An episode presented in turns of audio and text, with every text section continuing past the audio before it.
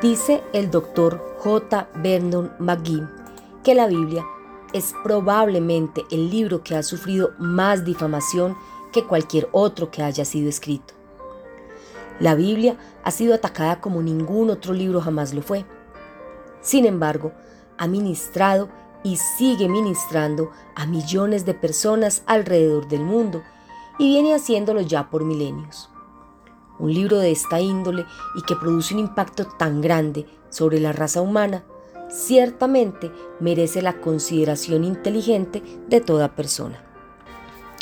La Biblia es un libro único en muchas formas, es muy excepcional ya que tiene una calidad de doble autoría. En otras palabras, Dios es el autor de la Biblia y en otro sentido, el hombre es también autor de ella. En realidad, la Biblia fue escrita por unos 40 autores durante un periodo de aproximadamente 1500 años. Algunos de estos hombres ni siquiera oyeron hablar de los demás autores y no hubo ninguna colisión entre los 40.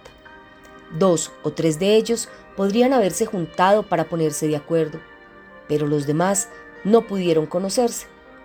Y, sin embargo, han presentado un libro que tiene una continuidad más maravillosa que cualquier otro libro que haya sido escrito.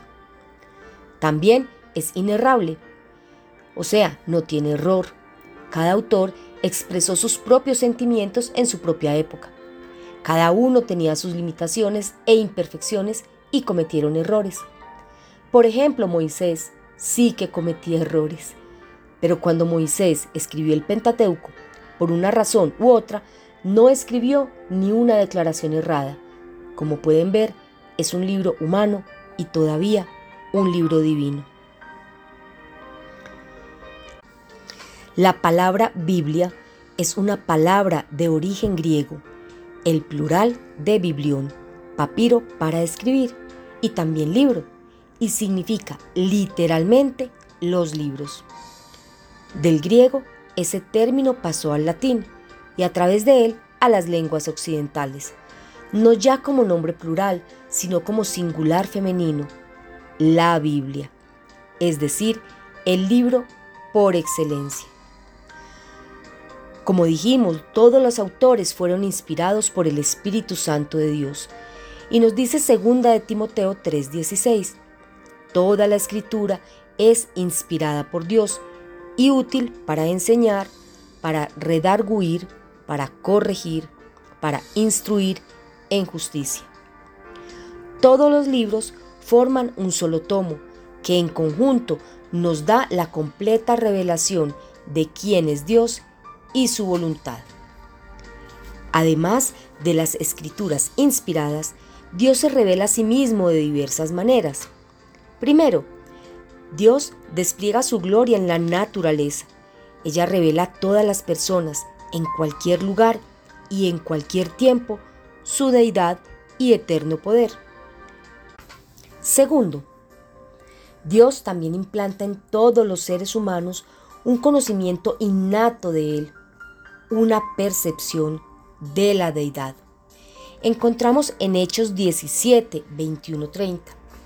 Dice así, y de una sangre ha hecho todo el linaje de los hombres para que habiten sobre toda la faz de la tierra, y les ha prefijado el orden de los tiempos y los límites de su habitación, para que busquen a Dios, si en alguna manera, palpando, puedan hallarle, aunque ciertamente no está lejos de cada uno de nosotros, porque en Él vivimos y nos movemos y somos como algunos de vuestros propios poetas también han dicho, porque linaje suyo somos, siendo, pues, linaje de Dios. No debemos pensar que la divinidad sea semejante a oro, o plata, o piedra, escultura de arte y de imaginación de hombres. Pero Dios, habiendo pasado por alto los tiempos de esta ignorancia, ahora manda a todos los hombres en todo lugar que se arrepientan por cuanto ha establecido un día en el cual juzgará al mundo con justicia por aquel varón a quien designó, dando fe a todos con haberle levantado de los muertos. Por eso, hay evidencia en todas las culturas de adoración a algo o a alguien que es más alto que el hombre. Tercero, Dios reveló su carácter y naturaleza perfecta por medio de su ley. Es la norma suprema para juzgar lo bueno y lo malo. En Éxodo 31, 18 encontramos, y dio a Moisés, cuando acabó de hablar con él en el monte de Sinaí, dos tablas del testimonio, tablas de piedra escritas con el dedo de Dios. Cuarto, y el cenit de la revelación de Dios es nuestro Señor Jesucristo. En Hebreos 1, 1, 2 nos dice, Dios, habiendo hablado muchas veces y de muchas maneras en otro tiempo a los padres por los profetas, en estos postreros días nos ha hablado por el Hijo, a quien constituyó heredero del todo y por quien asimismo hizo el universo. Quinto, la Biblia, la palabra de Dios. Los escritores humanos no inscribieron simplemente sus propias opiniones, sino que sus palabras fueron inspiradas por Dios. Dios es el autor y su palabra es completamente cierta y confiable. Segunda de Pedro 1:21 dice, porque nunca la profecía fue traída por voluntad humana, sino que los santos hombres de Dios hablaron siendo inspirados por el Espíritu Santo. Ahora bien, es importante mencionar que los escritores eran personas llamadas por Dios. Los profetas, por medio de sueños y visiones, recibían una comunicación divina que contenía una perspectiva de eventos pasados, presentes y futuros. Su tarea consistía en purificar las formas originales de adoración que Dios había encomendado a su pueblo. Siempre decían, así dice el Señor. Los apóstoles fueron testigos oculares de la vida de Jesús en la tierra y se les confió la misión de anunciar la palabra de Dios a todo el mundo.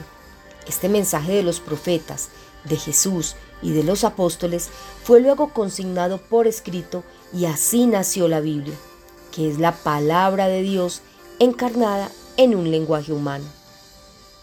Ahora bien, ¿cuáles son los idiomas de la Biblia? Tenemos el hebreo, que es el idioma original del pueblo de Israel. La mayoría del Antiguo Testamento está escrito en hebreo. Arameo, el nombre hebreo de Siria es Aram. El idioma de Siria se conocía como el arameo. Algunas partes del Antiguo Testamento están escritas en arameo. También hay algunos versículos aislados en otras partes que era el idioma que se hablaba en el tiempo de Jesús.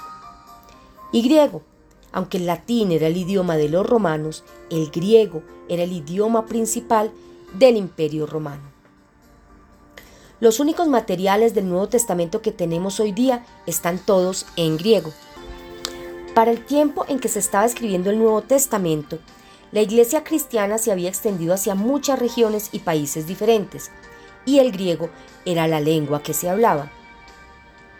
Ahora bien, la Biblia está dividida en dos partes de extensión bastante desigual, llamadas habitualmente Antiguo y Nuevo Testamento.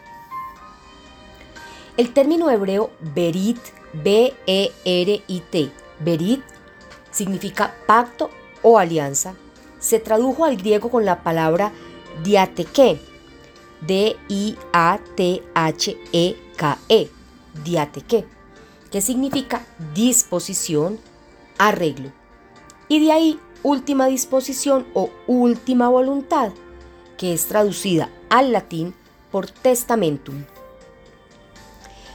al pacto, alianza o lazo de unión establecido por intermedio de Moisés en el monte Sinaí y ratificada con sacrificios de animales, se le denomina la antigua alianza.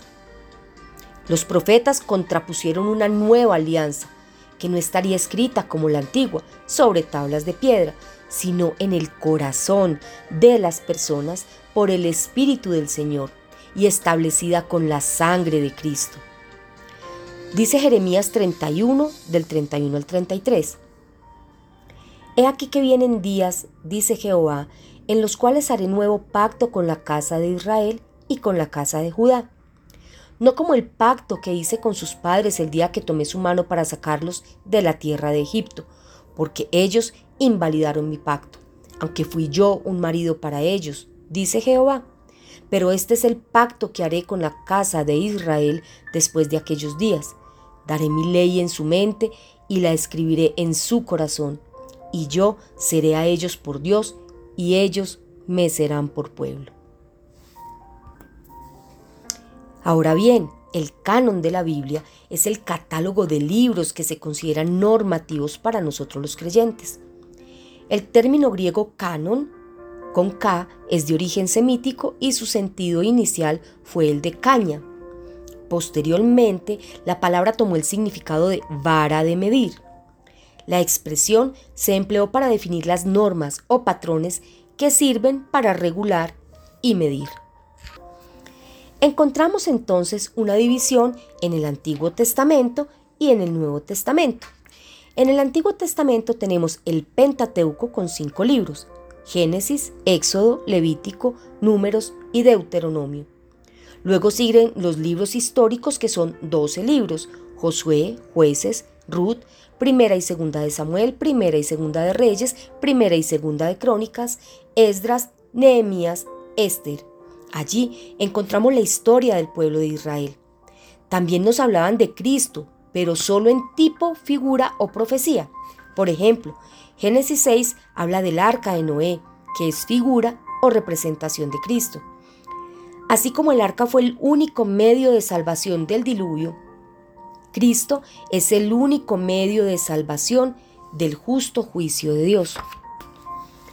Libros poéticos que son cinco, Job, Salmos, Proverbios, Eclesiastés y Cantar de los Cantares. En el Salmo 22 encontramos una descripción profética de los sufrimientos de Cristo en la cruz del Calvario. Luego vienen 17 libros proféticos. Están los profetas mayores, que son cinco, Isaías, Jeremías, Lamentaciones, Ezequiel y Daniel. Y los profetas menores, que son 12, Oseas, Joel, Amós, Abdías, Jonás, Miqueas, Nahum, Habacuc, Sofonías, Ageo, Zacarías y Malaquías. La distinción entre profetas mayores y menores se refiere a la extensión de los escritos, no se refiere a la importancia de los mismos. Estos profetizan mucho del futuro de los judíos, pero también hablan de Cristo. Por ejemplo, en el capítulo 53 de Isaías dice que los judíos rechazarían a Cristo y que el Hijo de Dios moriría injustamente, pero que al fin triunfaría gloriosamente. Y frente al Nuevo Testamento encontramos primero unos libros biográficos que son cuatro libros, Mateo, Marcos, Lucas y Juan, con un libro histórico que es Hechos de los Apóstoles. Luego viene la segunda parte que es la parte doctrinal. Allí se explican las doctrinas que el Espíritu Santo le enseñó a los apóstoles y los primeros discípulos. Están unas cartas paulinas que son 13. Entonces las escribe Pablo y son las cartas de Romanos, primera y dos de Corintios, Gálatas, Efesios, Filipenses, Colosenses, Tesalonicenses 1 y 2, Timoteo 1 y 2, Tito y Filemón. Luego encontramos unas cartas generales o universales, que son ocho, y están Hebreos, Santiago, 1 y 2 de Pedro, 1, 2 y 3 de Juan y Judas. Y por último, un libro profético, que es el Apocalipsis. La mayoría de los escritos del Nuevo Testamento son ocasionales y respondían a situaciones específicas que se presentaban. Quienes recibían las cartas no las guardaban para ellos, sino que las copiaban y distribuían en diferentes comunidades. El material de los evangelios provenía de información transmitida oralmente y que posteriormente fue redactada. Cierro con Primera de Tesalonicenses 2.13. Por lo cual, también nosotros, sin cesar, damos gracias a Dios de que cuando recibisteis la palabra de Dios que oísteis de nosotros, la recibisteis no como palabra de hombres, sino según es en verdad la palabra de Dios, la cual actúa en vosotros los creyentes. Ministerio Giré. Bendecidos para bendecir.